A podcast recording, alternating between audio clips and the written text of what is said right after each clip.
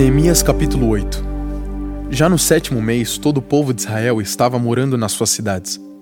No dia primeiro desse mês, todos se reuniram em Jerusalém, na praça em frente ao portão das águas. Então pediram a Esdras, o sacerdote e mestre da lei, que trouxesse o livro da lei que o Senhor Deus tinha dado ao povo de Israel por meio de Moisés. Esdras levou o livro para o lugar onde o povo estava reunido, os homens, as mulheres e as crianças que já tinham idade para entender. E ali, na praça em frente ao portão, Esdras leu a lei para o povo desde o nascer do sol até o meio-dia. E todos ouviram com atenção. Esdras estava de pé num estrado de madeira que havia sido feito para aquela ocasião. À direita de Esdras estavam de pé os seguintes homens: Matitias, Sema, Anaías, Urias, Ilquias e Maazeias. E de pé à sua esquerda estavam Pedaías, Misael, Malquias, Azum, Asbadana Zacarias e Mesulã. Esdras ficou ali no estrado acima do povo e todos olhavam para ele. Quando abriu o livro, todos se levantaram, e Esdras disse: Louvem o Senhor, o grande Deus. Todo o povo levantou os braços e respondeu: Amém, Amém. Aí se ajoelharam e, com o rosto encostado em terra, adoraram a Deus o Senhor. Depois se levantaram e ficaram nos seus lugares. Então os levitas explicaram a lei para o povo. Os levitas eram Jesua, Bani, Serebias, Jamim, Acube, Sabetai, Odias, Maazeias, Quelita, Azarias, Josabade, Anã e Pelaías. Eles iam lendo o livro da lei e traduzindo, e davam explicações para que o povo entendesse o que era lido. Quando ouviram a leitura da lei, eles ficaram tão comovidos que começaram a chorar. Então Neemias, o governador, e Esdras, o sacerdote e mestre da lei, e os levitas que estavam ali explicando a lei, disseram a todo o povo: este dia é sagrado para o Senhor nosso Deus, e por isso vocês não devem se lamentar nem chorar. Vão agora para casa e façam uma festa. Repartam a sua comida e o seu vinho com quem não tiver nada preparado. Este dia é sagrado para o nosso Deus, portanto, não fiquem tristes. A alegria que o Senhor dá fará com que vocês fiquem fortes. Os levitas foram pelo meio do povo, acalmando-os e dizendo que não ficassem tristes num dia tão santo. Então todos foram para casa e comeram e beberam alegremente. E o que eles tinham repartiram com os outros porque entenderam o que havia sido lido para eles. No dia seguinte, os chefes dos grupos de famílias e os sacerdotes e os levitas foram aonde Esdras estava, a fim de estudarem com eles os ensinamentos da lei.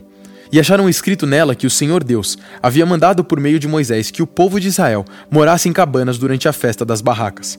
Então, em toda a cidade de Jerusalém e em todas as outras cidades e povoados, mandaram avisar o seguinte: Saiam para os morros e tragam galhos de pinheiros, oliveiras, murtas, palmeiras e outras árvores, para fazer cabanas, conforme está escrito na lei.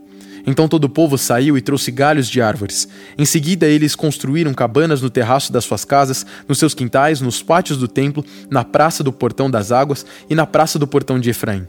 Todos os que haviam voltado do cativeiro construíram cabanas e moraram nelas. Desde o tempo de Josué, filho de Num, esta era a primeira vez que faziam isso, e todos estavam muito alegres.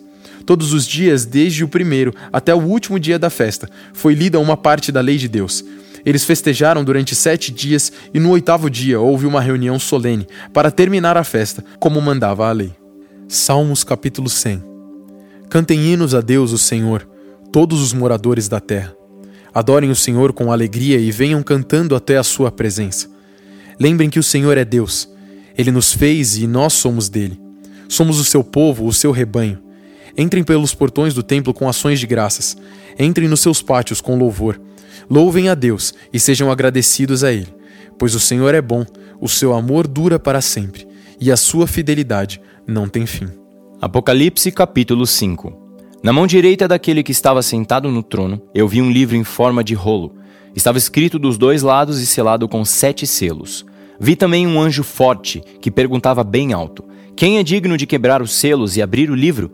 Mas não havia ninguém, nem no céu, nem na terra, nem debaixo da terra, que pudesse abrir o livro e ver o que lá estava escrito. Eu chorava muito porque não se podia achar ninguém que fosse digno de abrir o livro ou de ver o que lá estava escrito. Então um dos líderes me disse: Não chore. Olhe, o leão da tribo de Judá, o famoso descendente do rei Davi, conseguiu a vitória e pôde quebrar os sete selos e abrir o livro. Então vi um cordeiro de pé, no meio do trono, rodeado pelos quatro seres vivos e pelos líderes. Parecia que o cordeiro havia sido oferecido em sacrifício. Ele tinha sete chifres e sete olhos, que são os sete Espíritos de Deus, que foram enviados ao mundo inteiro. O cordeiro foi e pegou o livro da mão direita daquele que estava sentado no trono. Quando ele fez isso, os quatro seres vivos e os vinte e quatro líderes caíram de joelhos diante dele. Cada um tinha nas mãos uma harpa e algumas taças de ouro cheias de incenso, que são as orações do povo de Deus. Eles cantavam essa nova canção. Tu és digno de pegar o livro e de quebrar os selos, pois foste morto na cruz, e por meio da tua morte compraste para Deus pessoas de todas as tribos, línguas, nações e raças. Tu fizeste com que essas pessoas fossem um reino de sacerdotes que servem ao nosso Deus, e elas governarão o mundo inteiro. Olhei outra vez e ouvi muitos anjos, milhões e milhões deles. Estavam de pé em volta do trono, dos quatro seres vivos e dos líderes, e cantavam com voz forte. O cordeiro que foi morto é digno de receber poder, riqueza, sabedoria e força, honra, glória e louvor. Então ouvi todas as criaturas que há no céu, na terra, debaixo da terra e no mar.